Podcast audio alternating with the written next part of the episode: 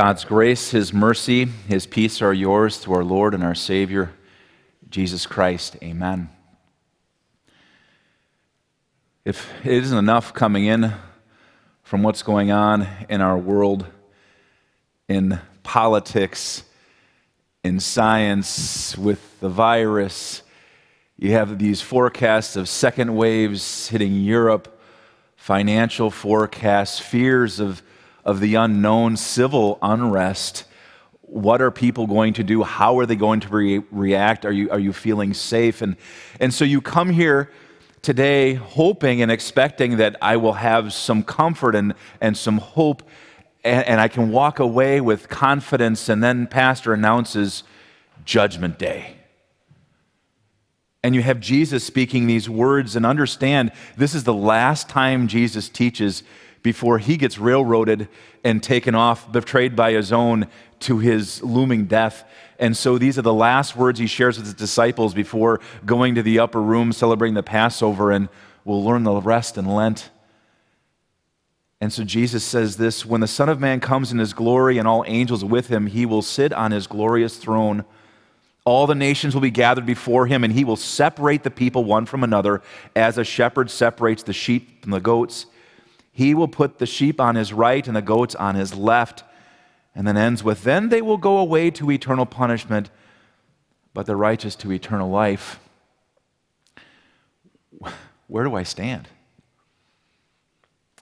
Well, if you're feeling a little bit anxious because of everything that's around you, and it took to the fifth verse of the hymn we just sang to finally get to any source of comfort, it had you worrying and wondering just maybe do this. Just humor me. Just pinch yourself in the arm for a second. Do you feel it? Okay, if you feel it, you're still alive. You're still in a time of grace. Jesus' words still reign true. There is still time, and, and Jesus has much to say. First, it's the truth that Jesus is coming, and when he does, it's not going to be a soft landing. He is going to come with all he is and the power that he has to display with angels in, in full procession to come. And his only final thing left, when you see him ascending here and blessing and saying, Go and be ready, and he will return. And then he's going to come, and it's the courtroom is there, the books are open, whatever picture he gives, and he will separate the sheep from the goats. And a shepherd can see obviously the difference between a sheep and a goat. And so Jesus will come and obviously be able to distinguish as he raises the dead and every stands before him. He will say, To his right go the sheep, and to the left go the goats. And how does Jesus judge? Because a lot of visuals given in this section of Scripture and, and even in the Romans passage talks a lot about works what you do, you will be judged for what you did or let, were left undone. And God sees it all. And then we have these realities that we, we talk of next week. We're going to talk about saints triumphant in heaven. And we talk about what God has prepared and, and what glory that's going to be, and that we will be there forever. And heaven is our home. And this is a wonderful teaching that gives us comfort no matter what we face. But then there's this other side too God says there is a real judgment, and He calls it hell. And at Halloween, we try to make it into the images of these little devils with horns and pitchforks, and maybe prisons and flamethrowers with little uh, people that are looking ghoulish, and we kind of trivialize what it is. Hell is real, and it's really a place where God must separate Himself from anything and all that is evil.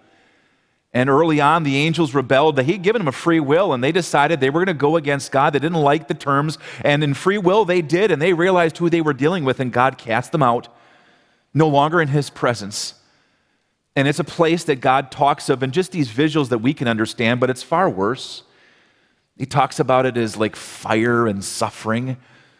And the worst is that it says the worm will, will not die, which means that when you are suffering, you can't hope for death. If you can imagine burning up and never actually expiring, the pain persists. It, it's just the visuals he gives. And he says that this is where they will go who God has judged accordingly to what they have done or left undone. And maybe in our own minds, as we, we think about that list, and then we think of those around us that we even know, this is just too much for us to think about. Let's not spend any time there. But hell is real. And people judge God saying a loving God would never create a place like that, but a holy God can't be in the presence of anything that's evil. He would cease to be holy. Hell is real. But as we go into God's courtroom, it's a completely different setting than we would expect. Because in God's courtroom, He does something so different and so profound and so filled with grace and love and so focused on His actions. You know what He does when you walk in and it's about time for all the evidence to be weighed and the books to be opened and you are beet red? You know what's coming. And then God says, first the verdict and then the evidence. That doesn't make sense. How can a, a, judge announce the verdict when he hasn't weighed the evidence? The evidence is all there to be, to be weighed and examined and, and be brought forward and cross examined, and then the gavel comes down. But listen to what Jesus says. Then the king will say to those on his right, Come, you who are blessed by my Father, take your inheritance, the kingdom prepared for you since the creation of the world. Do you notice that? Why anyone, why the sheep are on the right, is because they have been blessed by the Father. The Father has looked with favor upon them. He set a plan in motion before the creation of the world, knowing what creation would do, and He knew you before you were you, and He said, I am going to do this. I'm going to make sure that that sin that they're going to do and that sin that they inherit and the influences of the world is not going to affect them eternally. I'm going to make them my sheep. And this is something else that is announced take your inheritance, the kingdom prepared for you since the creation of the world. An inheritance is something that you just get. You're written into the will, it's nothing that you have earned. It's sometimes not even what you've deserved, but an inheritance has been preserved for you. How can this be? Well, God had decided to have someone stand between his judgment and you that received your judgment in, in your place. And so, Jesus, in saying these words, is about to become the very thing that guarantees that inheritance. He becomes the innocent lamb who was slain so the wrath of God could be put on him. And then the gavel of justice, as God looks at you and you and you and you and you and me and anyone tuning in online, the gavel comes down and we hate the sound, and the verdict is pronounced not guilty. Loved and forgiven my son, my daughter. And then he goes on to say, I was hungry and you gave me something to eat. I was thirsty and you gave me something to drink. I was a stranger and you invited me in. I needed clothes and you clothed me. I was sick and you looked after me. I was in prison and you came to visit me.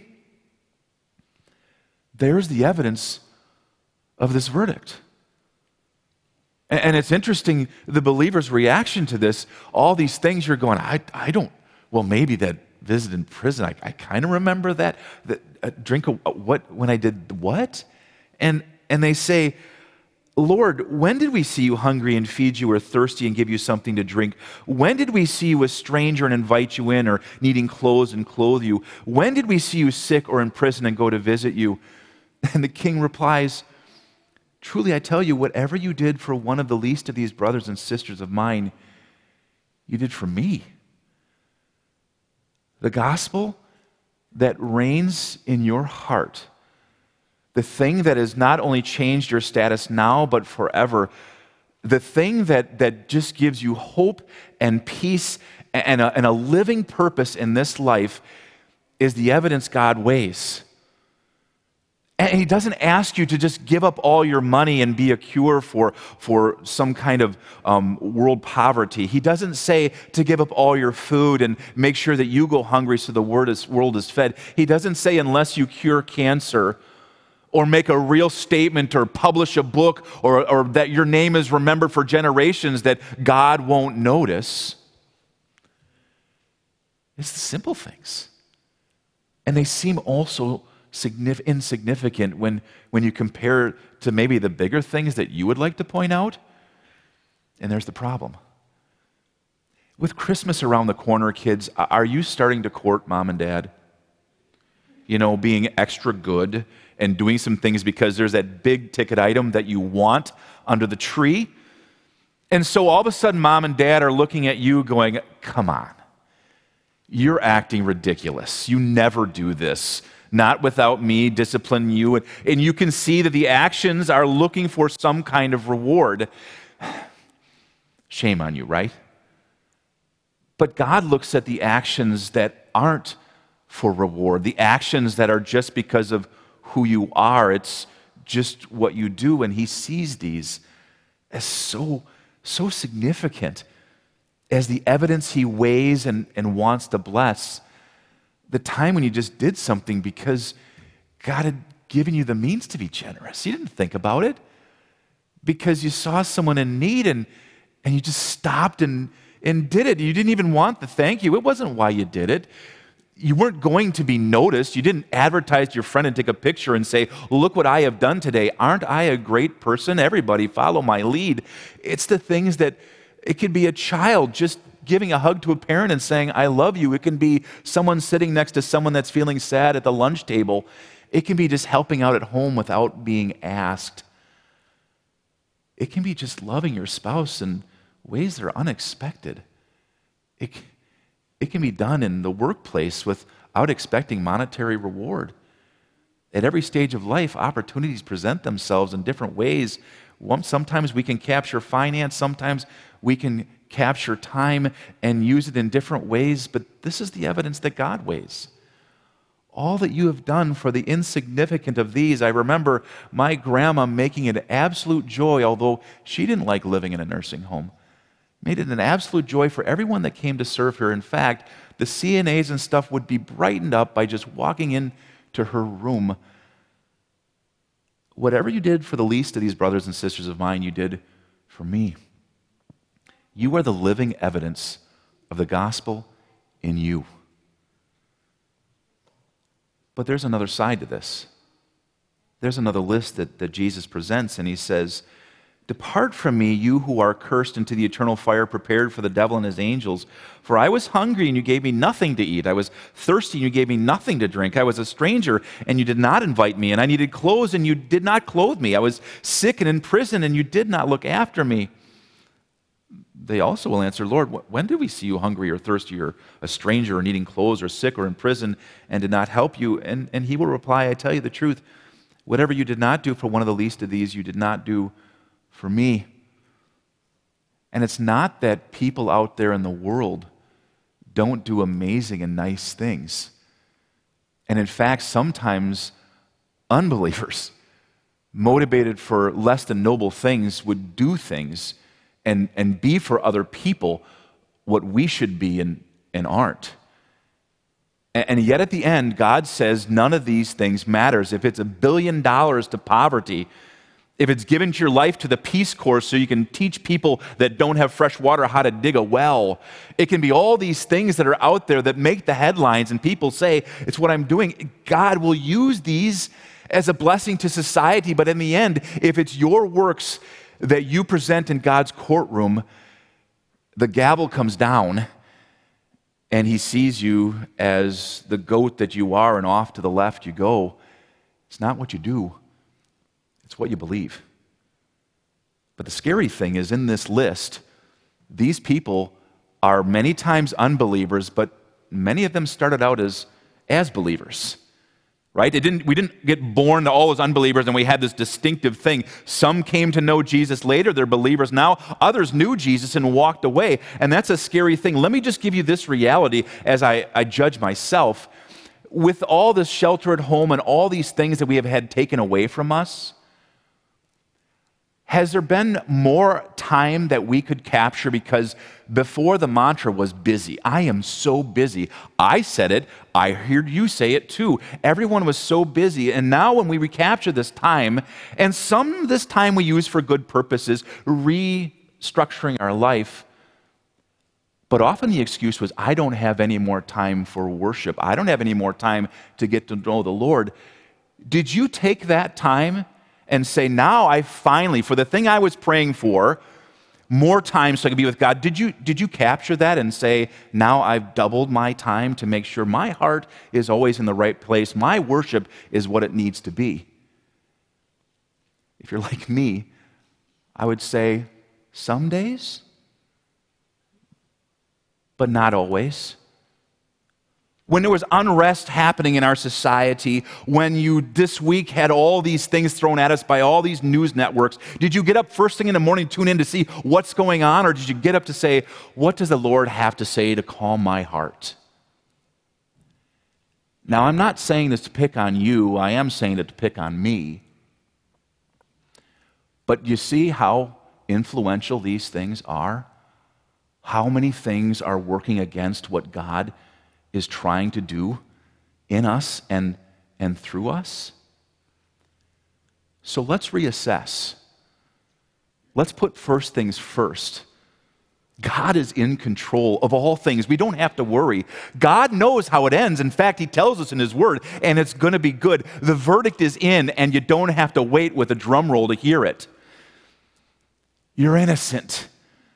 Jesus did this for you. You're going to drink and eat to it in a few moments. And God gives you a completely clean slate. And in the power of that forgiveness, He gives you power to go and live for Him in everything you do. And God is delighted in it. And God will bless you for it and bless others through it.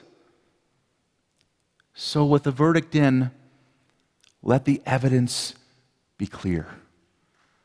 God, until He returns, is going to do His good work in you and and through you. There was a, a man, a professor who, who died recently, who had an influence on me and my, uh, I sat at his feet in schooling, and he recently died, and he did a lot of writing for our synod, and uh, I was just reading through some devotions, and, and the devotions to this section of Scripture um, were, were just poignant to be studying this, to be preaching this, um, and a lot of the influences he gave on how to approach a text and how to present it, um, you've heard in my preaching and teaching. But he offered a prayer that now he's living in reality, right? Um, because he is now waiting for the last day of the Lord. And I'm going to end with this prayer that I think brings everything into focus and keeps us optimistic. And so, would you listen as I pray his words? Lord Jesus, this life seems so long when in reality it lasts but a moment. Heaven and hell last forever.